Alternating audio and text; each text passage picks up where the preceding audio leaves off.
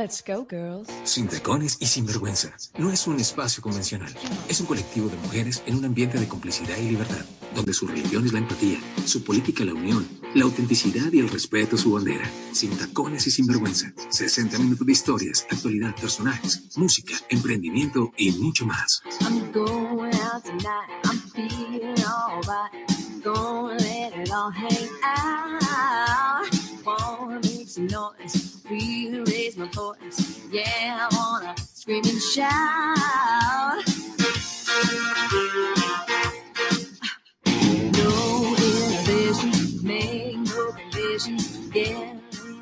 Hola, hola, muy buenas tardes para todos, 5 de la tarde, 5 minutos. Bienvenidos una vez más a Sin Tacones y Sin Vergüenza. Hoy jueves 4 de marzo del año 2021, estamos iniciando mes, primer jueves de este mes. Y como siempre estamos aquí acompañándoles, trayéndoles los mejores temas y los mejores, las mejores invitadas. Mi nombre es Jenny Rincón y como siempre me encuentro acompañada de mi amiga y compañera Carolina. Hola Caro, buenas tardes. Hola Jenny, buenas tardes. Un abrazo y saludo enorme para todos estos oyentes que están conectados desde diferentes partes del mundo, acompañándonos nuevamente con un tema eh, que traemos el día de hoy, que es difícil, ya, ya lo hablábamos hace un rato en el live, es un tema que es, es duro, es complejo para muchos, pero es necesario hablar y qué mejor que con esta invitada, pues que tenemos el privilegio de tener el día de hoy con nosotros, Jenny. Eh, feliz nuevamente de estar acá contigo. Eh, ¿Qué tal tu semana? Cuéntame cómo ha ido la cosa. Todo muy bien, igual muy contenta de estar compartiendo de nuevo este espacio con todos nuestros oyentes, con quienes escuchan el programa en vivo y con quienes entran ahí a Don Juan Ley Radio, a nuestra página Sin Tacones para escucharlos grabados, porque ya saben que cuando no pueden escucharlos en vivo, tienen la opción de escucharlos tipo podcast ahí de programas grabados para que en cualquier momento y en cualquier espacio que tengan lo puedan hacer. El tema de hoy, Caro, es un tema bastante sensible, como lo contábamos hace un rato por Instagram. Eh, es un tema que toca muchas fibras, pero que definitivamente nos pareció muy importante y muy bonito poderlo tocar hoy. Y tenemos una, una eh, psicóloga especialista en el tema. Y qué más maravilloso que eso que nos pueda acompañar alguien que definitivamente nos pueda dar un- unas herramientas eh, desde toda la experticia y desde, desde todo el conocimiento. Entonces, eh, nuestro tema de hoy es duelo perinatal, ese, ese do- el dolor de no tenerte, así lo pusimos en, en nuestra en nuestra publicidad, pero, pero sí, es un tema bastante complejo, pero justamente vamos a estarlo tocando por eso con, con alguien que sabe muchísimo del tema y nos va a estar apoyando con eso. Eh, yo creo que una de las cosas que es súper importante eh, decirle a nuestros oyentes que están en estos momentos con nosotros conectadísimos es que eh, la mayoría de temas, por no decir todos, eh, son sugerencia de, nuestros mismo, de nuestra misma audiencia. Entonces, Jenny, había un sinnúmero de mujeres solicitando ese tema. Algunos hombres habían, habían hablado sobre la necesidad también eh, de que habláramos sobre este tipo de pérdidas, sobre, sobre, sobre esta problemática que eh, pareciera que no, pero es muy común, es muy común. Ujú. Y, y, y algo escuchaba cuando tuvimos la posibilidad de, de estar en el live hace unos, hace unos minutos con, con Paola en, en Instagram, y, y Paola decía algo que es cierto, y es que muchas veces el tema no se habla, entonces como no se habla del tema, no se toca por diferentes razones, por diferentes aspectos, entonces se queda ahí como a la sombra, ¿sí? Eh, de la sociedad, pero es, pero es una problemática donde muy seguramente muchas personas que, que nos escuchen y escuchen este programa se van a sentir identificados o porque lo han experimentado a, a- a título personal o porque han tenido algún familiar, algún amigo que ha pasado por un proceso de estos. Sí, es una, es una realidad de la que no se habla mucho, de, de las cuales las personas no comparten mucho. Creo que sí es algo muy íntimo, eh, también por la complejidad del tema, creo yo. Sí. Pero bueno, Caro, el día de hoy no vamos a tener audios de participaciones de oyentes. No sé si se dieron cuenta, en nuestra publicidad tampoco apareció ningún numeral ni ningún hashtag para que participaran. Eh, pero sí tenemos unas historias, tenemos, nos llegaron unas historias que se van a tocar de manera muy general, pero que dos eh, mujeres quisieron compartirnos eh, muy amablemente. Obviamente no vamos a decir sus nombres, no vamos a dar detalles de ellas, pero sí quisieron compartir estas historias con nosotras para que viéramos un poco esa realidad, ¿no? De, eso que se vive o de lo que vive alguien en carne propia eh, que pasan algo pues como de, de, este tipo de situaciones. Entonces pues Caro, yo creo que ya iniciemos dándole paso a estas primeras historias que tenemos para que en un rato podamos hablar con nuestra invitada sobre ello. Somos la voz de tu historia. En Sin Tacones y Sin Vergüenza, aquí entre nos.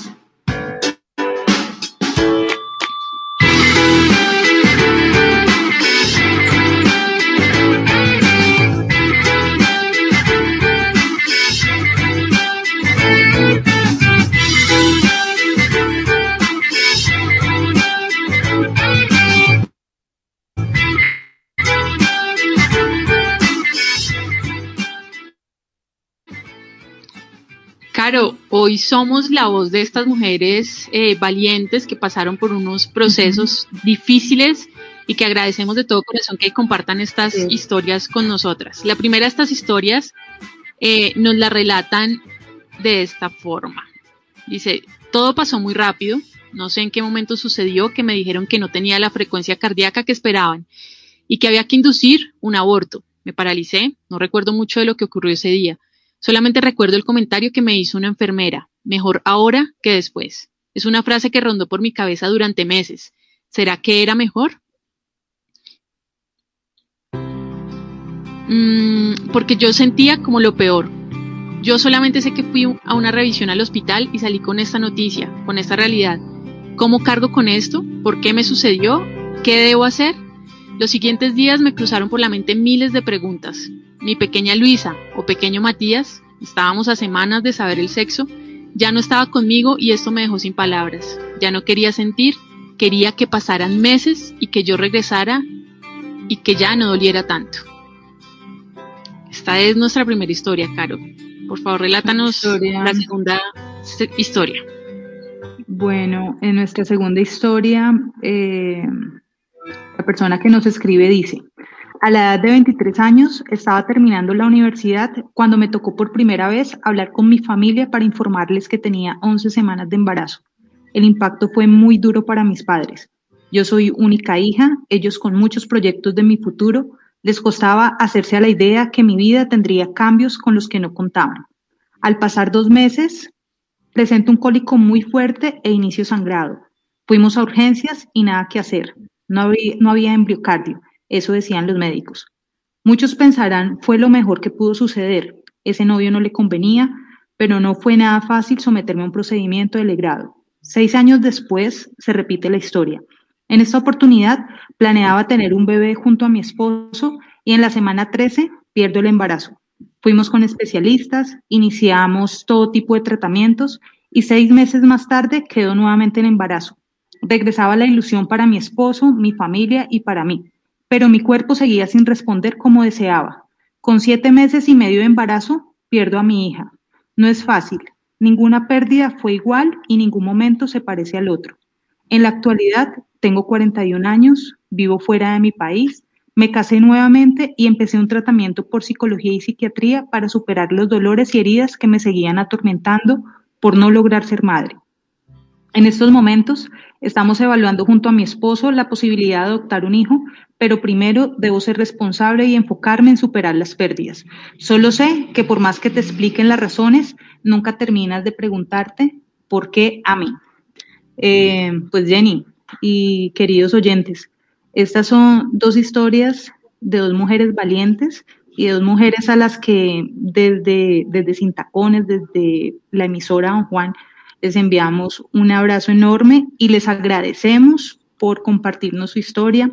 Eh, como hemos dicho, no, quizás no son historias fáciles, pero son historias que quizás eh, van a servir mucho para aquellas mujeres que están viviendo o han vivido situaciones similares, eh, quizás sientan empatía sientan que, hay personas que han, pasado también por situaciones iguales o más complejas que las de ellas y que, y pues nada, para eso estábamos acá eh, con una experta, eh, nuestra querida Paola que está acá súper pendiente de iniciar ya pues esta charla y... En minutos, sí.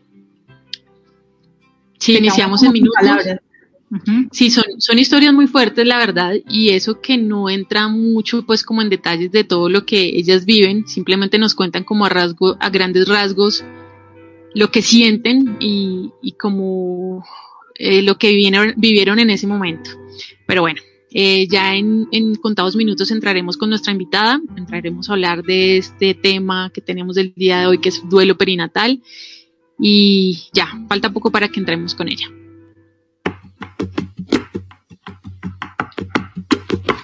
Tú serás mi luz, la que ilumina mi camino, la que piensa mucho en mí, la que me habla, me susurra a mi corazón, la que dirige mi sentido, mi forma de ser. En mi mundo azul, donde yo canto, donde bailo, donde me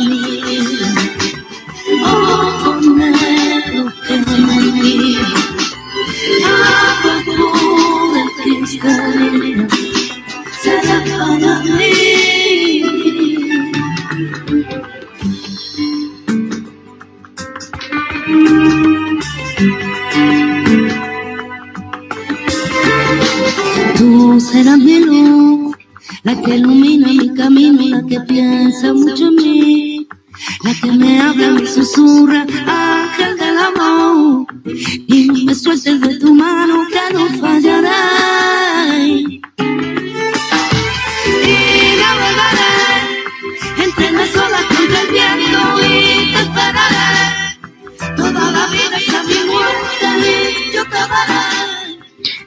Queremos recordarle a todos nuestros oyentes que pueden escribirnos a través del chat que tenemos habilitado ahí mismo en la página donde nos están escuchando. Si tienen alguna pregunta, alguna inquietud, alguna opinión acerca del tema del día, recuerden que estamos hablando sobre duelo perinatal.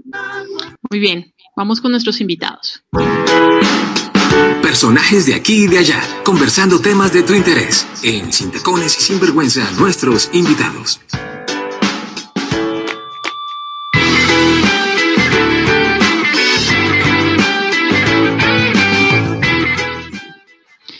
Nuestra invitada del día de hoy, como ya les habíamos contado, eh, nos acompaña desde México.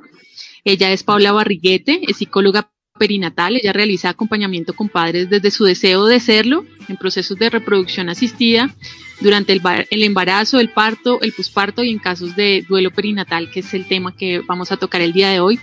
De verdad que es un placer y un gusto, Paola, poder contar con tu apoyo y con tu contigo el día de hoy acá en nuestro programa. Bienvenida Sin Tacones y Sin Vergüenza. Hola, buenas tardes. Muchas gracias, Jenny Caro, y a toda la transmisión y muchas gracias por haberme invitado. Estoy muy contenta. Muchas gracias. Eh, pues Paola, lo decíamos ahora y lo hablábamos en el live, eh, no es un tema sencillo hablar sobre esto del, del duelo perinatal. Mm, no podría decir que duele más o menos que, que, que otro tipo de duelos, pero cuéntanos más bien un poquito tú cómo se vive esa experiencia de, de, trabajar con estos temas y de ser una psicóloga perinatal. Bueno, desde mi experiencia, la verdad es que es un acompañamiento muy fuerte, muy profundo, es duro el ir acompañando a estas mujeres, hombres y parejas en muchos casos que me permiten como irles como un poquito, porque al final yo siempre, justo en las primeras citas que tengo con ellos, es decirles que en realidad yo soy solamente un acompañante, ¿no? O sea, que ellos son los que van a ir guiando el camino, que van a ir poniendo como peldaño tras peldaño a lo largo como de todo este proceso, el cual es duro, es fuerte, pero también lo que hablábamos un poquito en el live, que en realidad es un proceso por el cual pasan muchísimas parejas y es un duelo el cual yo le llamo como un duelo no autorizado, ¿no? Como un duelo el cual no tenemos permitido a sentir. O sea, hay muchos duelos, por ejemplo, cuando se muere, cuando nos quedamos sin papás, tiene el nombre perfectamente de que creo que soy huérfano. Cuando muere una pareja, creo que en ese momento enviudé. Pero en tema de perder un hijo, en realidad no tenemos un nombre como tal. O sea, en realidad el no tener un nombre también representa mucho y a mí se me hace muy significativo que eso es lo que sucede en realidad a nivel social, que no lo nombramos. Sí, tú dices ahí algo que es, que es muy cierto, Paola, y es, y es justo quizás por, por la manera en que se vive, ¿no? Eh, es decir, eh, no, no queremos, pues, eh, por decirlo así, afirmar que un dolor o una pérdida de un ser querido sea más fuerte una que otra, porque obviamente todos lo vivimos de manera diferente. Eh, pero tú dices algo, Paola, que es muy cierto y es que cuando hablamos de duelo perinatal, neonatal, estamos hablando de pérdidas eh, que quizás representaban mucha ilusión, ¿sí? Y en su momento eh, se tenía, se además de la ilusión, estaba como esa incertidumbre de qué va, va a ser, qué pasará, eh, qué cambios traerá mi vida, y eso obviamente eh, puede afectar más desde la salud mental de, de, una persona. Cuando estábamos en el live, decía yo, obviamente lo enfocamos mucho hacia la mujer, pero también hay hombres que sufren esa, situación. Hay muchos hombres que nos están escuchando en estos momentos y, sería bueno también eh, hacerles ver y hacerles eh, partícipes de, este tema para que no se sientan excluidos y no digan como que eh, solamente el dolor de la mujer es el que vale, sino que bien decíamos nosotros, Paola, obviamente la mujer vive un proceso muy diferente, ¿no? muchas veces eh, he tenido casos o situaciones donde dicen es que yo lo sentía, ¿sí? Entonces, obviamente, digamos que hay, hay sensaciones o emociones que hacen aún más especial esta, esta situación. Claro, y esto que comentas justo, Caro, a mí me parece como muy importante como puntualizar de que hasta dentro de la misma terminología en tema de fallecimiento o muerte, ya sea gestacional o neonatal, en esta terminología es muy poco clara y sobre todo muy poco incluyente, en el sentido de que le llamamos un poco a muerte este, gestacional a partir de la semana 20, lo cual nos habla de que antes de la semana 20, en realidad antes no se incluían todos estos fallecimientos, ¿no? Y le llamamos también a fallecimiento neonatal específicamente cuando es de la semana 28 hasta la primera semana posparto.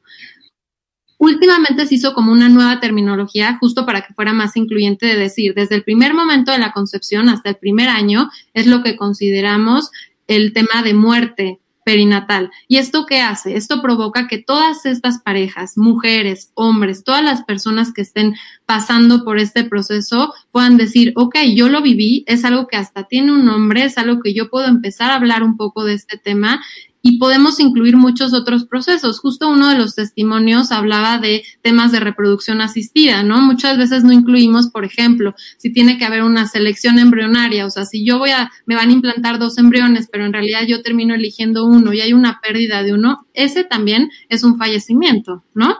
Creemos muchas veces que hasta no tenerlo en brazos, en realidad no cuenta como muerte y eso impacta gravemente y como de una forma muy profunda en las mujeres, hombres y las parejas. Claro, y creo que es un tema que, eh, digamos que si uno no lo vive, no entiende la magnitud de, ese tipo de situaciones, ¿no, eh, Paola? Eh, siempre tendemos a decir o a menospreciar quizás el sentimiento que tiene esa persona, incluso se llegan a ver casos donde eh, la misma pareja tiene conflicto porque de pronto la mujer tiende a, que ese duelo sea más fuerte, a, que el sentimiento sea más profundo y la pareja, el hombre en este caso, eh, lo supera un poco más fácil y se genera como ese conflicto también por no sentir lo mismo. ¿Cómo, cómo entender y hacer un poquito ese tema de empatía frente, frente a lo que puede sentir la otra persona, ya sea de quienes lo viven o de quienes estamos alrededor de personas que han pasado por ese tipo de situaciones? Claro, digo yo de entrada, la verdad siempre les comparto y como que les quiero comunicar el hecho de si ustedes no estaban preparados o si tú como persona no estabas preparado para esta muerte, para este fallecimiento, entonces el resto de las personas que están alrededor de ti tampoco lo están, ¿no? También les tenemos que ir guiando un poquito el camino y sabiendo que siempre el proceso de duelo es algo individual. Por más que se vive en pareja, cada quien lo vive a su ritmo, cada quien lo vive como un poquito, a veces se siente esto que comentabas, Jenny, como que se llega a sentir que se vive a destiempo. Pero en realidad sí se ha llegado a ver que justo yo lo he visto a través de parejas, que justo los hombres casi siempre tramitan este duelo al principio con mucho enojo, mucho más como irritación, también por el tema de que el llanto no se encuentra tan permitido a nivel como en tema de los varones, ¿no? O sea, el tema de llorar es mucho más autorizado en las mujeres y sobre todo a ellos los mantiene vivos y como que hace que empiezan a poder reparar este duelo, el cual ahorita vamos a platicar cómo es el proceso de duelo, pero el poder salir, quizás ver a sus amigos, tal vez hacer algo un poco más físico, el poder sacarlo a través de ahí. Y a veces las mujeres suelen hacerlo como vivirlo un poquito más, quizás quedarse en su casa, en el cuarto, llorarlo un poco más, hablar solo con una amiga, pero pasarlo ahí. Y a veces como mujeres yo sí he llegado a observar que se siente un poco como yo sigo aquí atorada y el otro ya está en otro tema. Y en realidad quiere decir que el otro lo está viviendo a su forma y lo está lidiando de una forma distinta, pero no quiere decir que no le está doliendo. claro, importante esa aclaración que nos haces también y es que posiblemente lo están viviendo de formas diferentes. Eh, creo que algo que hace que de pronto para la mujer a veces sea más difícil, Paola, y no sé si estás de acuerdo, y es que muchas veces eh, este tema de, de, estas muertes se vuelven un poco traumáticas por situaciones que tienen que pasar de pronto al momento de, de, de, ya afrontar el tema y médicamente decir, bueno, el proceso que se tiene que hacer es este o, o el proceso es este, y hay unos procesos que son mucho más fuertes para la mujer en este caso que otros, entonces tal vez quizás eso también lleve a que, a que la mujer se sienta un poco más afectada porque además de que está sintiendo una pérdida eh, emocional, digámoslo así, tiene unos cambios físicos y, unos temas físicos médicos que, la llevan a que lleve una mayor complejidad. Claro, no, y en este tema como de fallecimiento y de justo de muerte de sus bebés, creo que sí, la, lo, lo, viven de forma como distinta y paralela, y ahorita justo les voy a decir como un poquito las diferencias entre los dos. La mujer sí lo carga en el cuerpo y justamente es esta sensación muchas veces de te sentía y ahora ya no te siento, y es pasar por todo un proceso médico, el cual, como bien dices, muchas veces es muy traumático, es muy fuerte y sobre todo es muy inmediato. Es tomar decisiones muchas veces de tenemos que inducir un aborto o te, tienes quizás tú que parir, pero no se puede por el riesgo, entonces va a ser cesárea, ¿no? Pero en caso del hombre, todo este proceso se vive a nivel como un poco más en la imaginación y de una forma un poco más simbólica, como decir, el bebé está en ella, yo ya me estoy haciendo una idea de este bebé, pero esta idea que yo tenía de este bebé ahora ya no existe, ya ni siquiera es la idea, entonces es borrar una idea de algo que nunca existió en ese momento para él y es como un proceso también darle la vuelta de una forma complicada. Es un tema muy, muy difícil, ¿no? O sea, eh, digamos desde lo que tú nos explicas, hay, hay como diferentes panoramas frente a una misma problemática, ¿no? Como tú dices, Paola, pues cada quien lo vive y lo asimila a su manera. Es más, eh, desde, desde la misma pareja, ¿sí? Cada quien lo asimila de una manera diferente. Y, y si hay algo que, que yo he notado eh, desde, desde algunos casos que, que he conocido a nivel profesional, y es que desafortunadamente a veces esta situación termina afectando la relación de pareja como tal. ¿Sí? Entonces, eso por un lado. Y lo otro, ahora que, que Jenny hablaba un poco de, de todo este tema de que las mujeres pues como que les cuesta hablar a veces estas situaciones. Recordaba mucho Jenny cuando estábamos en el programa con Rose hablando acerca de la mujer y la maternidad. Y hablábamos mucho, Paola, en este, en este programa, eh, de cómo en muchas ocasiones nosotros como sociedad atropellamos a las personas, quizás no con esa intención. A veces está el tema en la sociedad de, bueno, ¿y para cuándo el hijo? ¿Y, y qué? ¿Y cuándo le va a dar el hermanito? Cuando en situaciones como las que estamos hablando hoy, estamos hablando de un duelo perinatal, estamos hablando de pérdidas, que ya tú nos aclaraste que es una pérdida que ocurre en cualquier momento de la gestación, ¿sí? En cualquier semana. Es más, estamos hablando que ya se prolongó hasta el primer año de vida del bebé. Entonces estamos diciendo, si la población antes que se tenía de la población perinatal era, era grande, pues ahora aumentó más porque estamos hablando que va hasta el primer año de vida donde muchos bebés desafortunadamente pierden su vida. Entonces, también es, es como, Paola, tú como, como especialista, no sé qué, qué llamado también podemos hacer como sociedad para todos estos hombres y mujeres que nos están escuchando.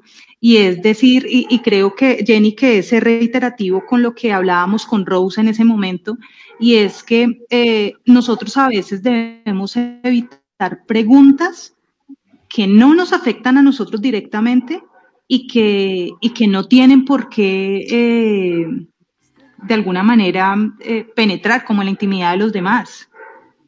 Claro, creo que el lenguaje que usamos tenemos que ser muy cuidadosos y sobre todo un poquito también admitirnos a nosotros y poder autorizarnos también el decir, creo que estoy perdido, no sé ni siquiera cómo interactuar con esto, me está sobrepasando y quizás también apoyarse en la pareja o en la mujer o hombre si lo están viviendo por separado y decir, ¿de qué forma yo te puedo apoyar? ¿Cómo yo te puedo ayudar? Hay veces que queremos como llenar un poco vacíos, ¿no? Ante este proceso, como que es un proceso que como sociedad y en general a todos, la muerte nos causa mucha angustia, la, muerte nos mueve mucho, nos causa dudas, nos causa preocupaciones de cuándo me va a tocar a mí y si es que a mí me sucede esto también. Entonces también poder contactar con esto que nos angustia y poder admitir que quizás no sé cómo actuar y solamente acompañar a la otra persona, quizás en silencio, o tal vez la otra persona lo que más necesita en ese momento es alguien que le ayude a cargar ciertas cajas porque se está mudando y que no hablemos en el proceso. No sé, cada quien requiere de algo muy distinto y sí creo que como sociedad, ahorita que estaban comentando esta parte de que como sociedad, ¿qué podemos empezar a hacer? Creo que sí tenemos que empezar a nombrar estos bebés y nombrarlos en realidad, o sea, como yo siempre con la pareja hago como un, trabajo en el cual van construyendo a lo largo del tiempo y esto es solamente si ellos lo quieren, pero casi todas las parejas me han dicho, yo sí me quiero nombrar mamá o yo sí me quiero nombrar papá, por más que perdí este bebé y quizás no tenga uno en un futuro, pero cuando la gente me pregunte, o por ejemplo, cuando se festeje el Día de las Madres, quiero que me lo festejen porque soy madre, por más que no esté físicamente y no esté ahí, y no lo esté cargando en mis brazos, soy madre, viví todo este proceso de ser madre, viví todo este proceso de ser padre, porque en realidad no por tener algo en físico ya nos autoriza el poder ser padres. Es todo un proceso que vamos construyendo a lo largo del tiempo, el cual nos va preparando para ese momento. Entonces, poder preguntarle a la pareja, si somos familiares, oye, ya se acerca el Día de las Madres, ¿te gustaría que te lo felicitáramos? Tal vez es muy pronto, lo siente muy abrupto, pero muchas mujeres su respuesta es, sí, por favor, quiero que alguien me reconozca y que yo me reconozca que soy madre. Súper complejo, súper complejo, Paola. Creo que, creo que eso va también muy de la mano con cada persona, ¿no? Con cada, mujer, incluso hasta con cada papá, eh, de, de si qué tan abiertos han sido hasta con ese mismo tema. Hay, hay, hay casos en los que ni siquiera su entorno se entera, es decir, es algo que vive si no es la mujer sola, entonces lo vive solo la pareja. O si tienen hijos o, algo, a veces ni siquiera los hijos, ¿sí me entiendes? O sea, a veces está tan cerrado el círculo que no se entera nadie porque de pronto fue en un periodo muy corto que ni siquiera alcanzaron a contarle a familiares ni a nada. Eh, y entonces viven este tema solo que ellos de pronto obviamente no van a optar por la opción de decir, en algún momento me pasó esto y quiero que me llames mamá y es un tema bastante complejo, bastante, bastante complejo. No, y esto que dices, que bueno que lo comentas, claro, cada, cada persona es completamente un mundo y cada uno lo vive de forma diferente, pero es bien importante saber que esta frase que solemos decir de el tiempo todo lo cura, en realidad no es tan atinada al duelo. O sea, el duelo sí tiene que ser un proceso activo. Yo tengo que ir viendo cómo me voy sintiendo, poderme reconstruir, poder admitir esta muerte e irla integrando un poquito a mí, lo que voy como un poquito construyendo, quién era yo antes, cómo esto me transformó y me dio la vuelta y en realidad no voy a volver a ser esa persona de antes. Es como poderme ir construyendo pasito a pasito a llegar a ese punto en el que yo integro todo esto que me ha pasado y soy una persona completamente nueva, porque en realidad el silencio solamente hace que muchas veces creemos, y claro que el dolor es tan grande y es que nos desborda por todas partes, que decimos, no lo quiero sentir y lo voy a silenciar y lo voy a dejar de lado, pero el silencio en tema de emociones, cuando no hablamos de algo o no lo sentimos o no lo expresamos, siempre termina saliendo por otra parte, ¿no? Pensando un poquito como que estamos en una tubería y tapamos la primera tubería, pero el agua viene a toda corriente y va a terminar saliendo por otros puntos, ¿no? Así es. Alguna forma. Ahí, ahí digamos que de lo que tú hablas es, es digamos que, que fundamental que las personas que están viviendo esta situación no se comparen con otros, ¿no? Como por, qué, por qué este lo asimiló de otra manera o, o por, qué, por, qué, mi amiga, por qué mi vecina, por qué esta persona que conocí eh, superó su duelo de manera más rápida. Yo creo que tú acabas de decir algo, Paola, que, que es muy importante y es no forzarnos, es entender que todos vivimos una situación de manera diferente, que todos los duelos, que todas las experiencias, es más, las emociones que se tienen frente a una situación de estas son diferentes y no tenemos por qué entrar quizás en esa dinámica de, de compararme con el otro o tratar de mostrarle a los demás que estoy bien cuando no me siento bien porque eso, e, eso, a futuro obviamente va, va, a generar muchos inconvenientes. Quiero aprovechar que estoy en estos momentos hablando para leerles eh, algunas participaciones. Eh, por acá, por el interno, John Alexander escribe eh, que está súper conectado con el programa, que a, así que a él le pasó y sufrió mucho con la pérdida de su bebé, nos comenta John Alexander. Sofía Cifuentes, que es una gran ginecóloga acá de la, de la ciudad de Ibagué, a quien le enviamos un saludo acá desde Sintacones, comenta, dice, excelente tema. La pérdida perinatal es más común de lo que se piensa, es multifactorial y depende del grado cultural, del deseo de embarazo, de la edad, cómo asumirán la pareja o la mujer como tal este duelo. Ese es el aporte que nos hace Sofía, que es ginecóloga. Ay, muchas gracias por sus comentarios. Por una parte, digo muchas gracias a Sofía y que esté como tan en contacto con estos temas, ¿no? Porque está siempre como a la par de muchas mujeres y muchos hombres acompañándolos a lo largo de este proceso y creo que sí es algo de lo cual tenemos que ser muy sensibles si es que la pareja está pasando por un periodo de duelo. Y los que nos comentaban, tanto los testimonios como el comentario de ahorita que nos hicieron, eh, bueno, de verdad qué pena que tuvieron que pasar por este proceso. Y justamente a mí me gustaría como un poquito hablar del tema de cómo es que nos referimos como a estos fallecimientos como pérdidas, ¿no? Y el tema de pérdida, yo lo hacía en un inicio, ¿eh? O sea, yo me admito completamente como culpable en ese tema de que yo lo hacía hasta que llegó un punto que empecé a ver con las mujeres, con las parejas y a través como de los procesos que, la, que el decir pérdida se asume en, en estas personas como que extraviaron algo, como que un poco son culpables de este extravío y que en algún momento lo pueden hallar, pero no lo pueden encontrar. Como una pregunta de, de, decir, perdí mis llaves o perdí mi celular y en este momento lo busco y en algún momento lo voy a encontrar, pero fue por mi descuido. ¿No? Entonces, empezarlo a nombrar un poquito más como decir, claro, son, son muertes, son fallecimientos, es un duelo por el que estás pasando, pero sin, sin aportar esta parte como un poco de culpabilización, que en tema de utilizarse las emociones, esto que tú decías un poquito, Jenny, o sea, como a lo largo de todo este proceso, creo que tenemos que empezar, y justo estas parejas por las que pasan por este proceso, autorizarse las emociones que van viviendo.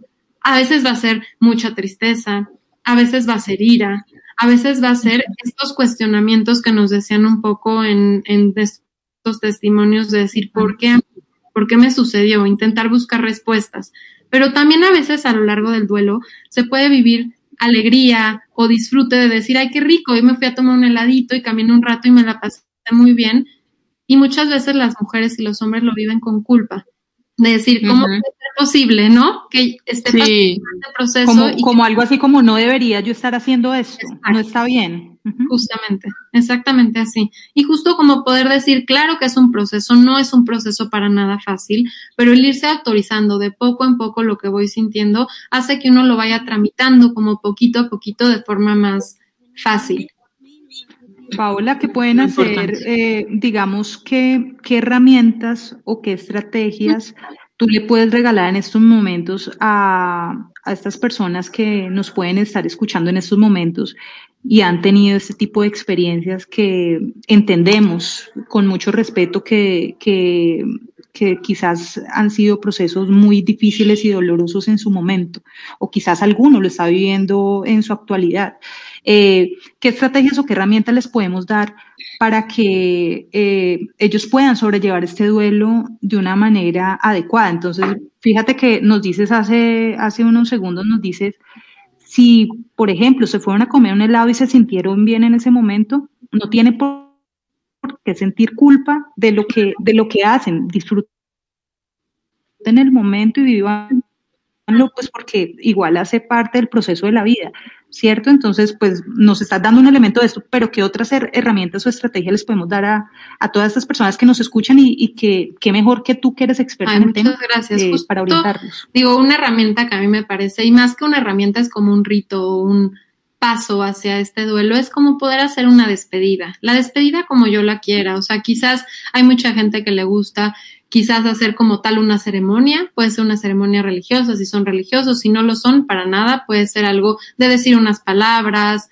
puede ser algo de juntarse con la gente más cercana y platicar del momento, puede ser solo en pareja o hasta puede ser individual, el decir de qué forma me voy a despedir, qué voy a hacer yo en este proceso para poderme despedir, para poder dejar ir a este bebé que ya no está conmigo, qué le quiero decir, qué le quiero transmitir. No tiene que ser ni siquiera algo físico, ¿no? Pueden ser pensamientos, puede ser una obra de arte, puede ser algo que yo le quiera como pasar a mi bebé y como hacer un acto como de ya no estás aquí, te despido, pero te quedas un poquito conmigo, ¿no? También, digo, son un par como de herramientas, son como ciertas cositas que sirven mucho en este proceso y que probablemente les puedan como servir a ustedes también en el tema como de ser lo más activo que yo pueda en este proceso, a lo largo de este proceso de duelo. O sea, por más que es muy doloroso y es muy fuerte, tomar las decisiones lo más informado que yo pueda, hacer muchas preguntas, si es que el médico que me está acompañando preguntar, a ver, ¿cuáles son los pros y los contras de este procedimiento? Por qué sería mejor tomar esta decisión. Todo esto como para ir llevando y sentir un poco que yo también tengo la rienda sobre esto y que no todo me está dando de vueltas y no estoy pudiendo controlar nada, ¿no? Que al final no controlamos todo lo que nos pasa, pero sí un poquito que nos des un poco de tranquilidad. Otro, al final digo, si quieren les puedo hasta pasar como unas herramientas que yo uso, con mucho gusto se las puedo pasar. Otra herramienta que a mí me parece de las más importantes es el tema de, yo le llamo un poco de sanidad, ¿no? O sea, poder tú tener tu proceso y tú tener tu tiempo, pero muchas veces las parejas llegan a su casa y llegan a su casa a un lugar en el que el cuarto ya está completamente montado, está la cuna, está ahí toda la ropa del bebé, está muchas cosas que le recuerdan su presencia. Entonces, a lo largo de este proceso, poder poco a poquito ir viendo ¿Qué voy a hacer con esas cosas? ¿Qué es lo que quiero recordar? ¿Qué es lo que quiero ir guardando? Que yo manejo mucho una cajita de recuerdos, ¿no? Es una cajita en la cual voy a ir metiendo ya sea una fotito, un pensamiento que tuve para mi bebé, un quizás un calcetincito que le había comprado y guardar esa cajita en algún lugar que sea muy especial para mí y que me ayude a poder seguir tramitando este proceso de decir, ok, aquí te tengo en físico, estás cerquita de mí y no te voy a olvidar, porque luego temen olvidar, esa es una parte muy importante, temen que quede en el olvido, que no le dé lugar, y eso es un proceso muy duro para las parejas, es decir, si quito su cuarto y ya no existe ahí físicamente, siento que lo voy a dejar en el olvido y eso me cuesta mucho trabajo. Sí, creo que es uno de los procesos más, más difíciles. Son las 5 y 45 eh, ya en Colombia, 4 y 45 en México. Vamos a hacer una pequeña pausa comercial y ya regresamos aquí hablando con Paola sobre este tema de duelo perinatal. ¿Tiene problemas con su empresa en redes sociales? Sí, señor. ¿El dio la talla? Sí, señor. ¿Siente que sus clientes no lo conocen? Señor. Tranquilo. Llegó Agencia M, expertos en marca digital y social media. Búscanos en www.agenciam.1. MK Virtualizamos, tu mano derecha en tecnología, soporte técnico, software, hardware, páginas web, aplicaciones e ingeniería. Búscanos como MK Virtualizamos y resolveremos todas tus dudas.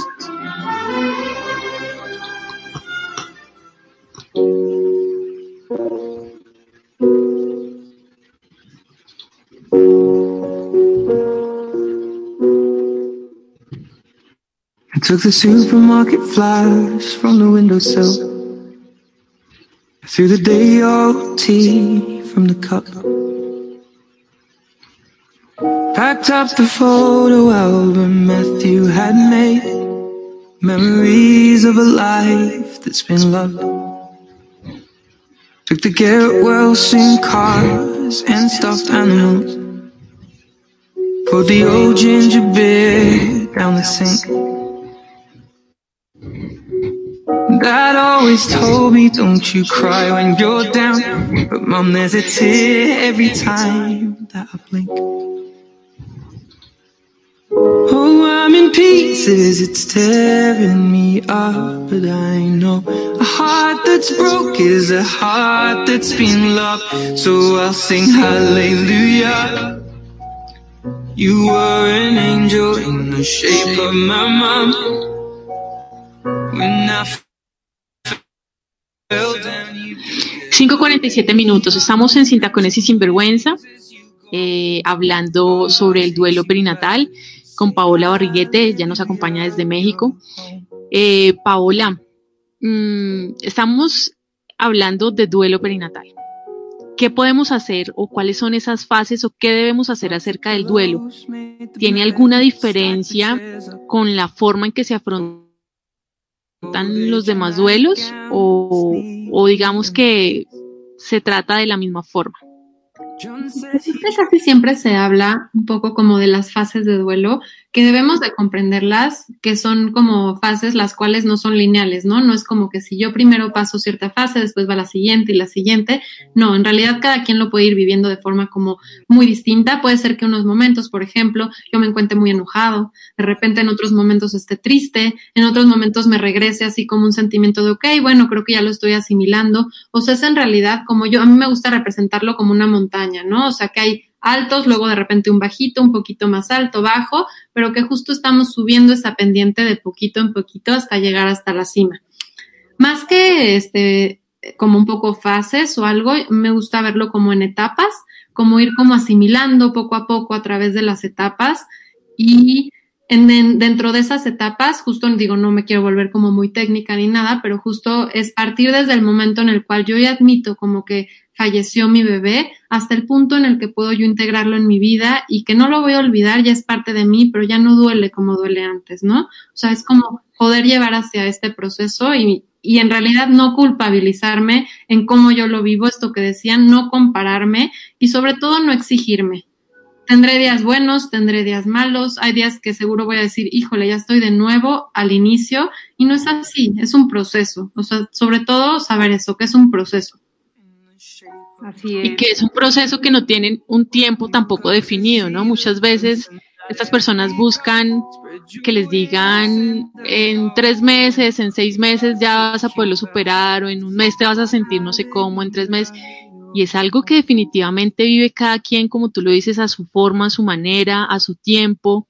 Eh, como tú decías, puede iniciar en una cosa y devolverse y sentir que, que como si hubiera sido el primer día entonces creo que es un tema también como de mucha paciencia, ¿no? ¿Verdad, Paola? Como de resiliencia quizás también, de, de, de aceptar un poco esa dura realidad, pero, pero de empezar a, a hacerla parte de su vida, o sea, de decir, me pasó, eh, mi bebé no está, no nos acompaña ya, pero lo que tú decías, no los olvidamos, los llevamos aquí, siempre estamos recordándolos de alguna u otra forma.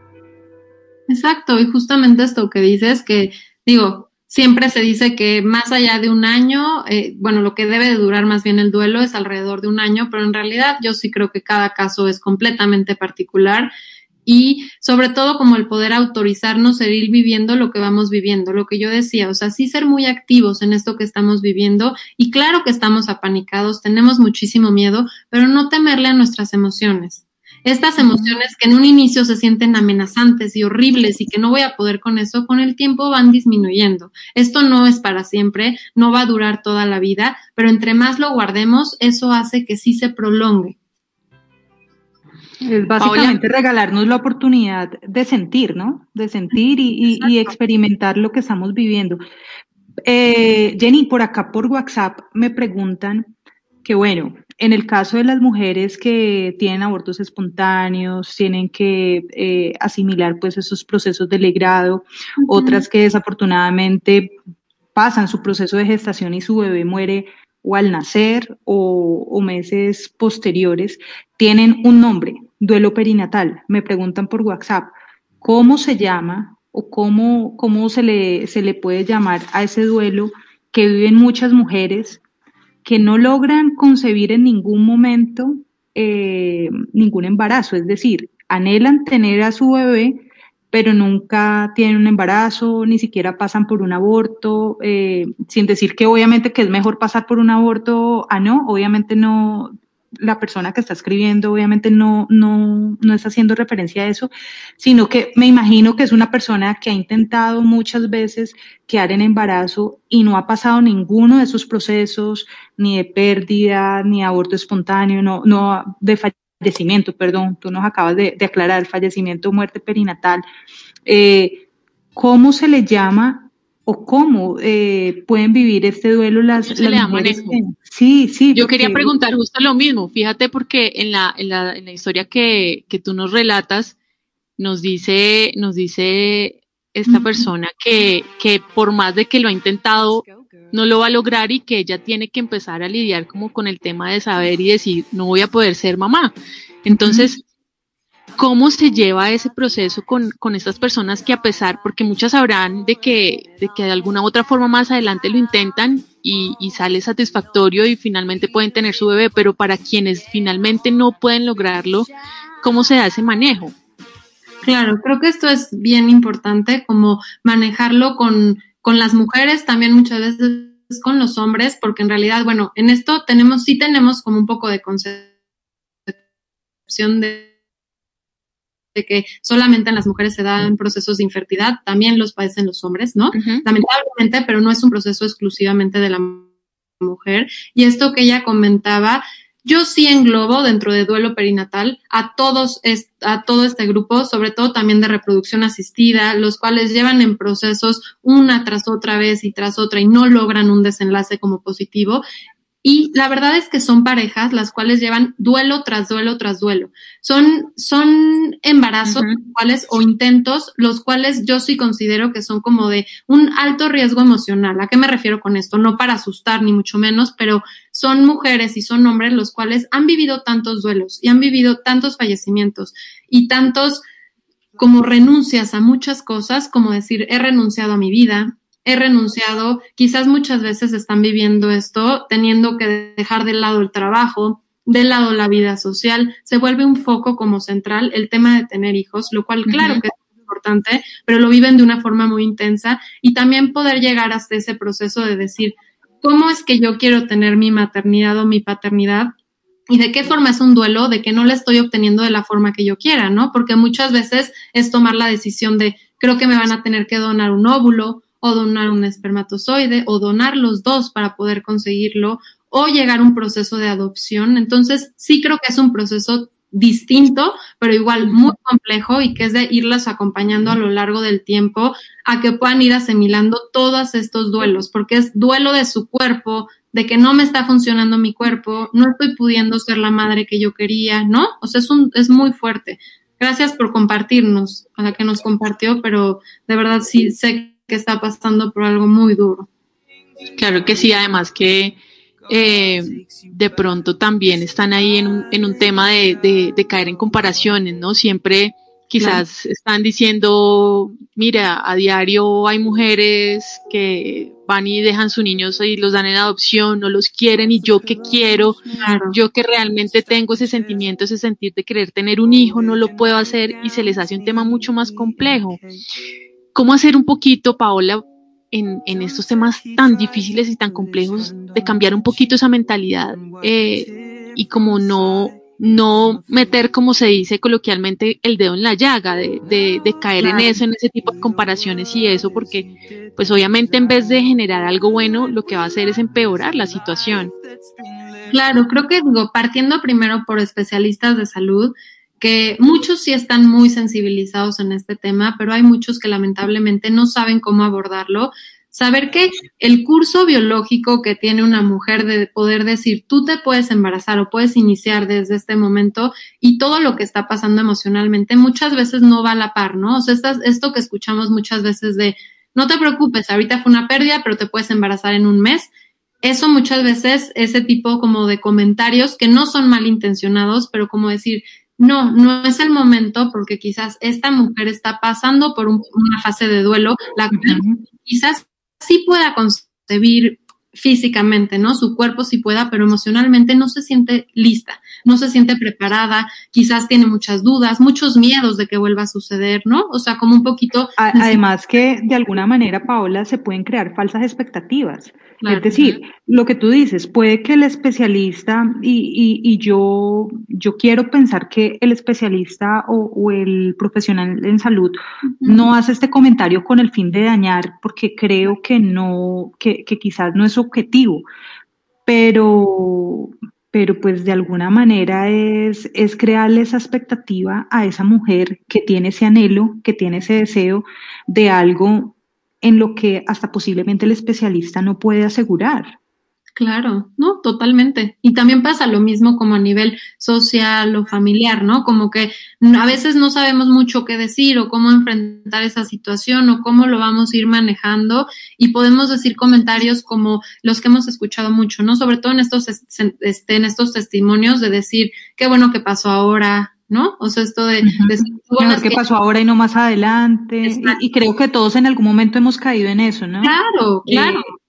al, al, escuchar, por ejemplo, las dos historias que narramos Jenny y yo, realmente estaba yo muy conmovida mientras, mientras escuchaba las historias, porque yo digo, hombre, o sea, cuántas mujeres y cuántas personas viven este proceso y en muchas ocasiones lo viven a solas porque, porque creen que, que no es bueno hablarlo, porque creen que es su culpa, porque eh, muchas veces... Porque las palabras que usamos a veces no son las adecuadas. O porque a veces... O como a veces sabemos a veces exacto, a veces nosotros como sociedad, obviamente también, repito, quizás no con la mala intención de dañar, decimos, bueno, mejor, eh, o sea, pues tenaz, pero mejor que pasó ahora y no más adelante, eh, Dios sabe cómo hace sus cosas. Claro. Y, y me quedó sonando mucho eh, la última parte que de, de la persona que, de la cual yo leí la historia y lo voy a leer tal cual donde dice, Solo sé que por más que te expliquen razones, nunca terminas de preguntarte por qué a mí.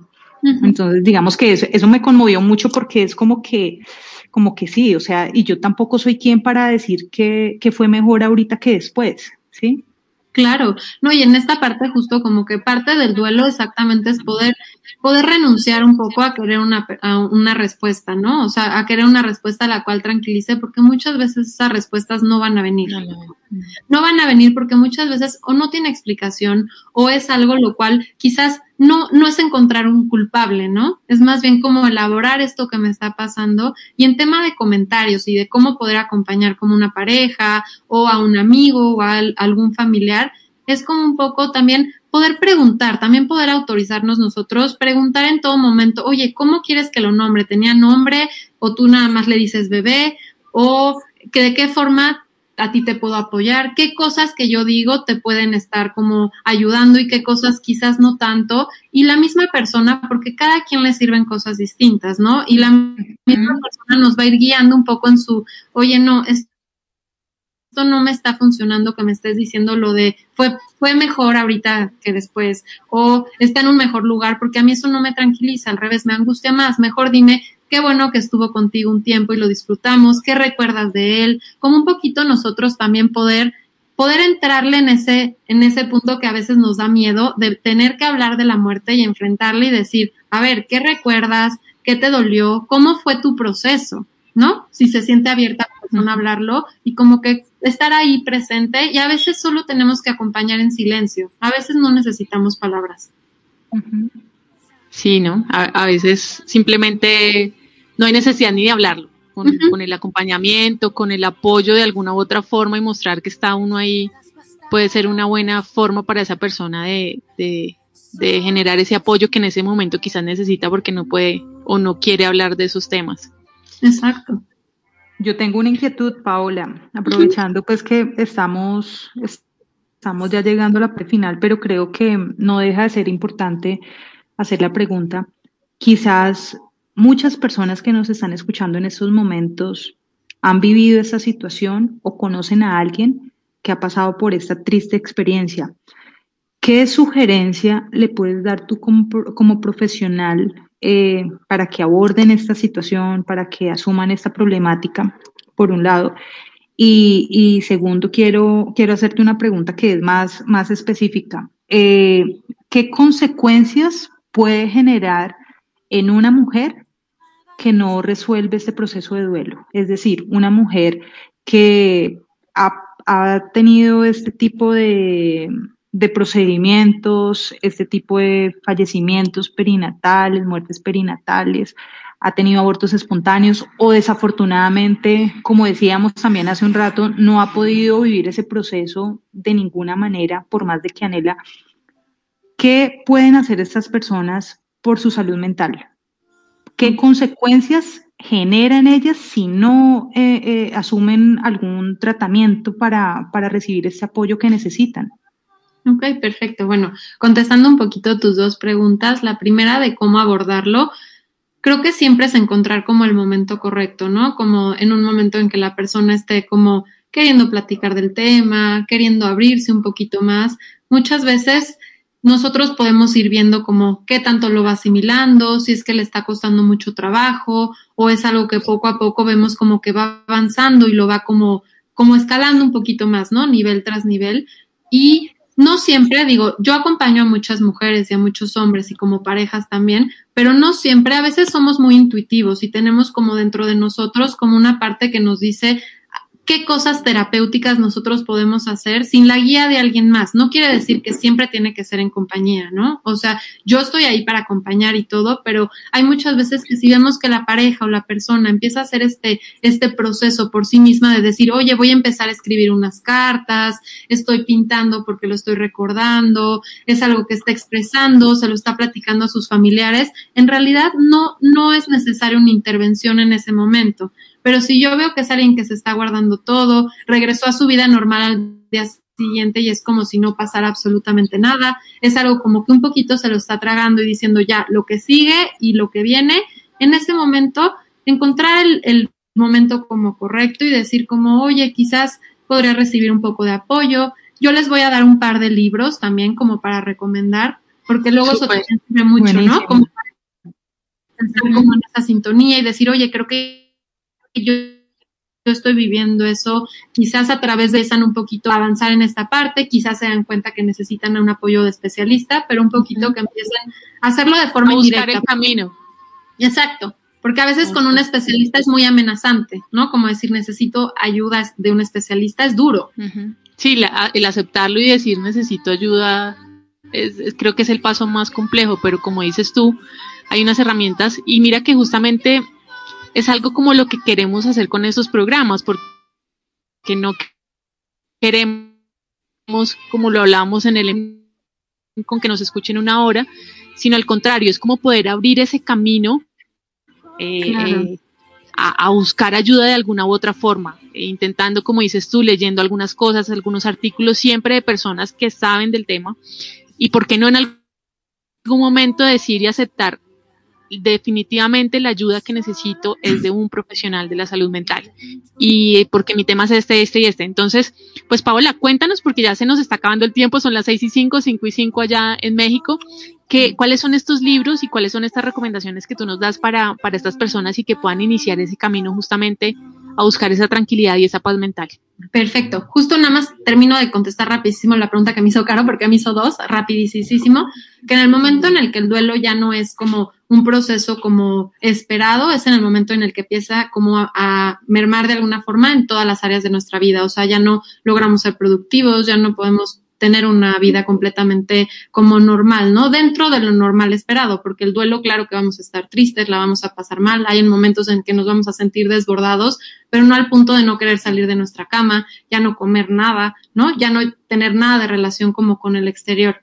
Y en cuanto a los libros del duelo, yo les recomiendo mucho un libro que se llama La cuna vacía y otro que se llama Las voces olvidadas. Los dos son muy buenos libros, la verdad.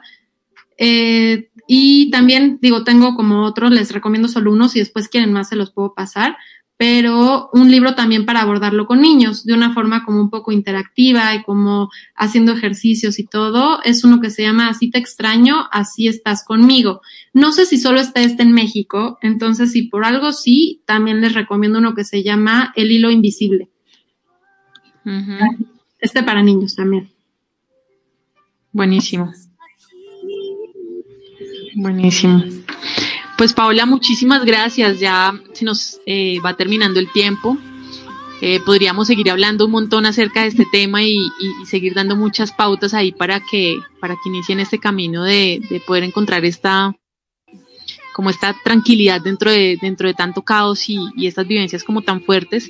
Pero te agradecemos de veras un montón por, por esta información que nos compartes, por tus conocimientos, eh, creo que has sido muy clara, creo que has dado unas pautas muy importantes y muy chéveres para quienes nos están escuchando y para que quienes después quieran escuchar el programa puedan hacerlo. Mil, mil gracias por acompañarnos el día de hoy, por tomar eh, este tiempo con nosotras. De verdad que te agradecemos un montón. Ay, se los agradezco mucho. Un gran abrazo para Jenny y para Caro. Paola, mil gracias. Eh, pues yo a título personal, Jenny, sí, sí debo felicitar y agradecerle a Paola por especializarse en un tema tan bonito, tan humano y tan sensible como es todo lo que tiene que ver con, con la etapa perinatal. Entonces, de verdad, felicitarle y agradecerle, como tú dices, por este tiempo, por este espacio. Sé que muchas personas que te están escuchando eh, se llevan buenos elementos para su vida, tienen más claridad frente a muchos procesos, quizás están aceptando y reconociendo que la manera como están viviendo este, este duelo hace parte del proceso. Entonces, nada, buenísimo. Antes de que te vayas, Paola, por favor, recuérdanos tus redes. Eh, porque si no se nos va Jenny. No, sí. ya se me había, yo ya la había despedido, imagínate. sí, sí, sí, me acordé, me acordé. Trabajo en equipo. Súper, se los paso y también si por ahí me quieren escribir algo, si quieren algún otro libro, algún recurso, con muchísimo gusto se los paso. gracias. Y es eh, en Instagram estoy como baby blues, guion bajo, embarazo y lactancia. Ahí me pueden encontrar y yo contesto siempre mis redes, entonces ahí pueden platicar conmigo. Si tienen algún comentario, duda, y estoy. Muchísimas gracias por todo. Qué bella, Paola, mil gracias. Un abrazo gigante. Un abrazo. Adiós.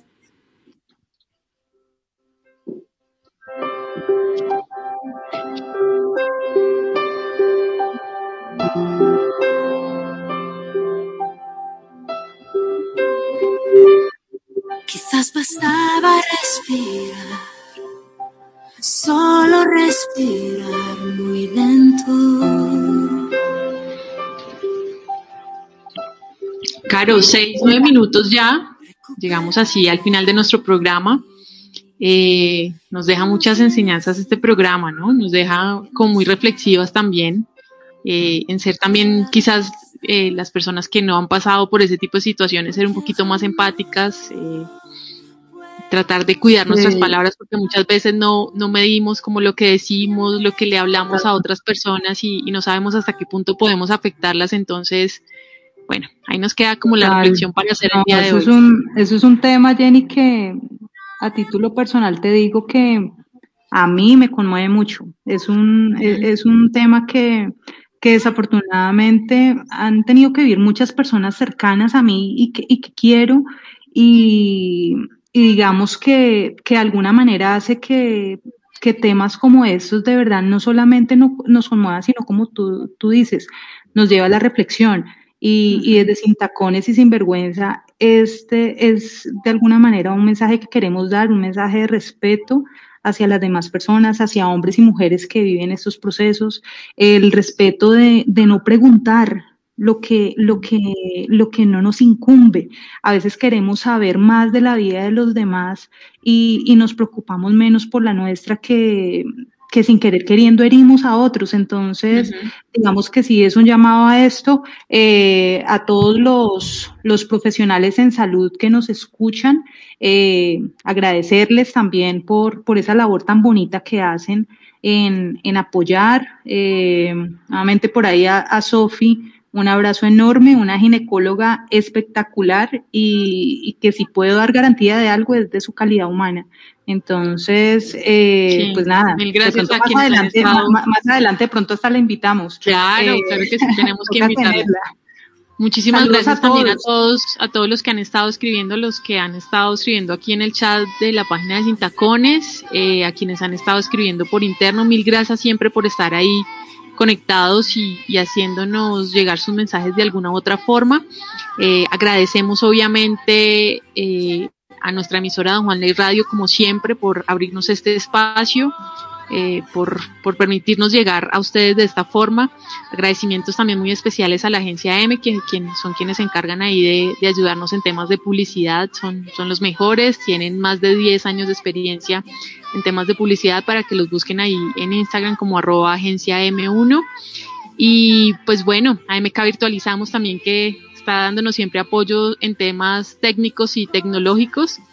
Y pues recordarles que la emisora Don Juan Radio está sonando 24 horas, 7 días a la semana, que ya hay diferentes programas para todos los gustos.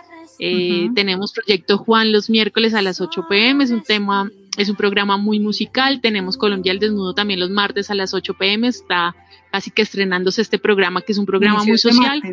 Eh, sí, con Joaquín Torres, entonces ahí está, siempre súper pegados a Don Juan la Radio, no hay excusas, siempre hay programación y música para todos los gustos. Entonces, mil gracias a todos de nuevo. Eh, nos, nos acompañamos y nos esperamos dentro de ocho días exactamente. Muchísimas gracias a todos. Enorme. Muchas bendiciones a todos. Chao, Jenny. Chao, nos, nos escuchamos en ocho días. Man, I feel like a woman. Sin tacones y sin vergüenza. Un espacio para ti. No te lo pierdas. Todos los jueves a las 5 de la tarde. Sin tacones y sin vergüenza. Like